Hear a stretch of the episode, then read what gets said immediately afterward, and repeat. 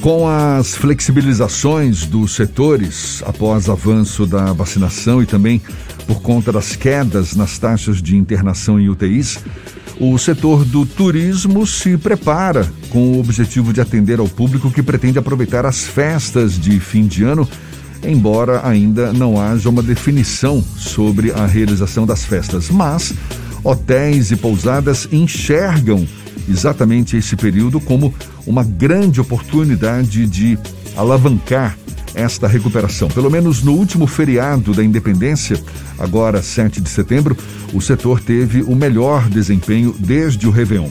A gente fala mais sobre o assunto e conversa agora com o presidente da Associação Brasileira da Indústria de Hotéis Regional Bahia, Luciano Lopes. Mais uma vez, nosso convidado aqui no Issa Bahia. Seja bem-vindo. Bom dia, Luciano. Tudo bom?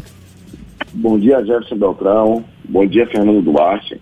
Um abraço aí a todos os ouvintes da Tarde FM. Luciano, o feriado de 7 de setembro, o feriadão né, de 7 de setembro, que resultou em, em uma taxa de ocupação positiva para os hotéis, isso pode já ser considerado uma virada de chave do setor do turismo ou ainda é prematuro afirmar que essa chave já está virada? Vocês estão aguardando mais o fim do ano? Olha, Jefferson, eu não vou dizer que é uma virada de chave, mas isso sinaliza que a gente pode iniciar aí uma trajetória de recuperação.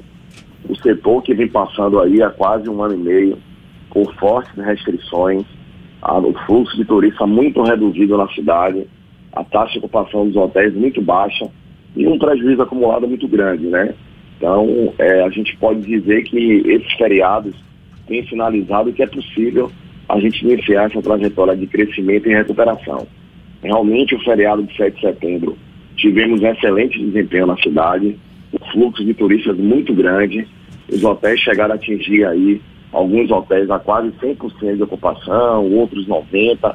Então, isso demonstra que a cidade, Salvador, tem sido uma das cidades mais procuradas pelo turismo de lazer no Brasil e a gente espera que esse movimento se, se renove e se mantenha ainda maior nos próximos feriados e nos próximos meses.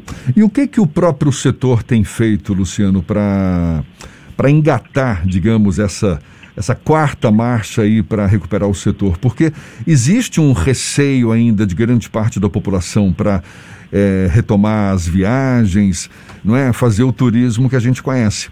Mas mesmo assim, é, é, tem havido alguma iniciativa do próprio setor? Que ações vocês têm apostado aí para alavancar o setor agora, ainda em plena pandemia?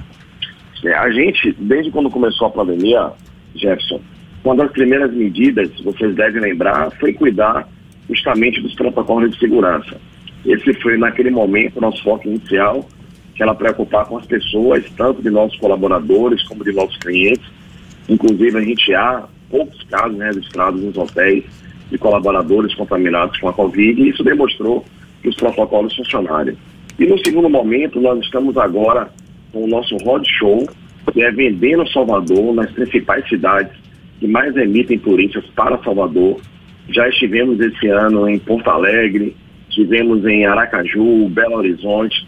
Nessa quarta-feira agora eu estarei em São Paulo, junto com a equipe comercial dos hotéis, justamente fazendo o trabalho de divulgar a cidade, de capacitar agentes e operadores de viagem que vendem em Salvador para colocar o nosso produto na prateleira de venda.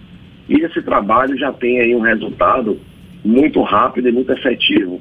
A gente já verifica a taxa de ocupação dos hotéis, tanto no mês de julho como no, no, no mês de agosto, muito superior ao que foi é, o ano anterior. Então estamos aí falando de ocupação em julho em torno de 48%, a ocupação em agosto em torno de 45%, e a, a perspectiva daqui para frente é termos aí taxas de ocupações acima de 45%, para que a gente possa chegar ao final do ano e terminar o ano em torno de 40% de taxa de ocupação. Que ainda é uma ocupação muito baixa, mas, como você colocou no início, é o início de uma trajetória de crescimento. Luciano, o setor de hotéis, ele trabalha também em parceria com outros setores e aqui na Bahia, especialmente com o setor do entretenimento. Esse final de semana, o governo do estado liberou eventos para até mil pessoas desde que haja o certificado de vacinação.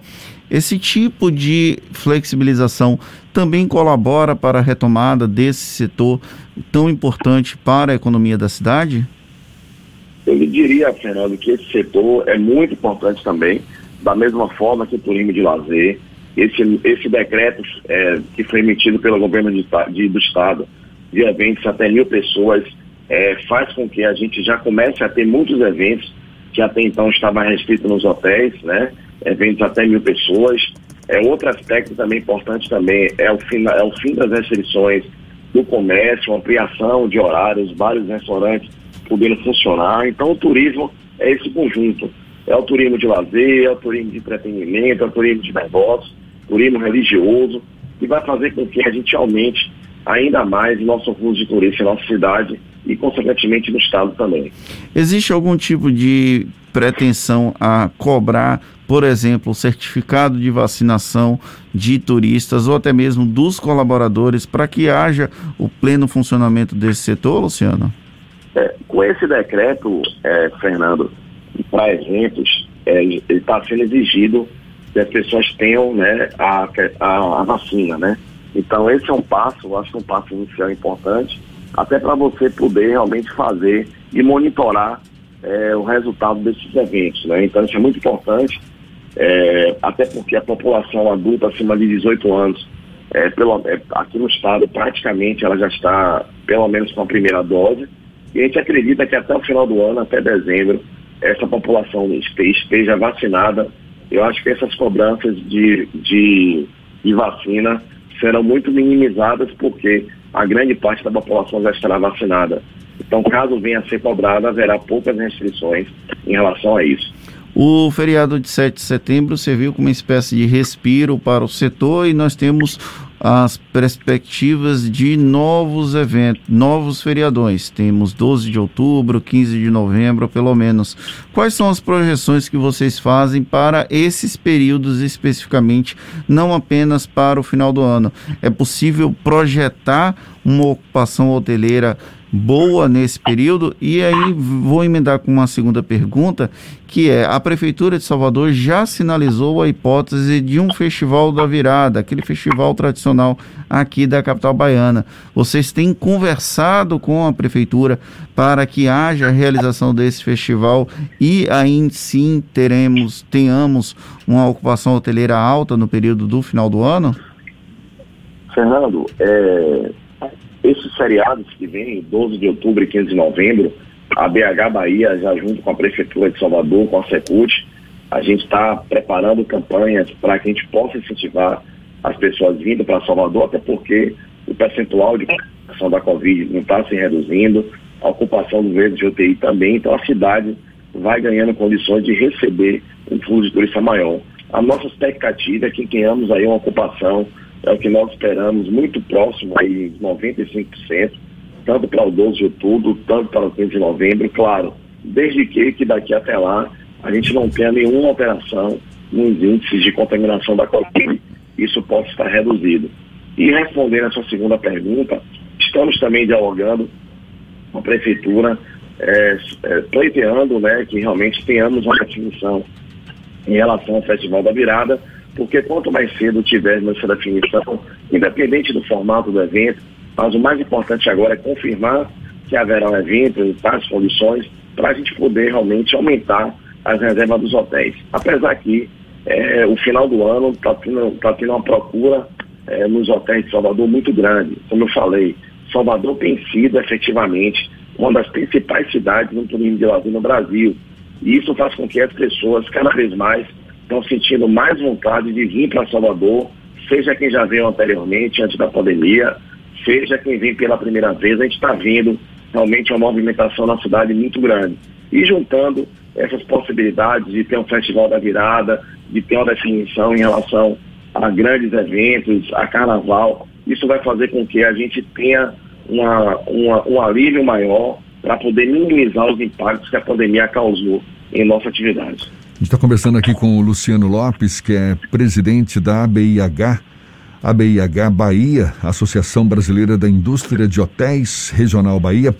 Para a gente encerrar, Luciano, dá um panorama para a gente de como está o mercado de trabalho no setor de hotéis, porque no ano passado houve demissão por causa da pandemia, inclusive alguns hotéis, eu me lembro, a gente até chegou a conversar a respeito, você sinalizava que pequenos hotéis poderiam correr o risco de fechar as portas, é, que a demissão era inevitável. Esse mercado, ele já foi recuperado, a mão de obra já foi substituída, digamos assim, e de fato houve pequenos hotéis que fecharam as portas? É, é, esse impacto nos hotéis, Jefferson, só não foi maior. Alguns hotéis realmente tiveram que fechar, principalmente hotéis menores. Né? A gente tem é, relatos, pelo menos aí nas três zonas turísticas da Bahia, a gente teve muitos hotéis, principalmente os pequenos, que tiveram que realmente fechar as atividades. A grande maioria já reabriu, já estão com seus hotéis reabertos. No entanto, essa recuperação de empregos ainda, ela ainda não, não atingiu o patamar no momento antes da pandemia.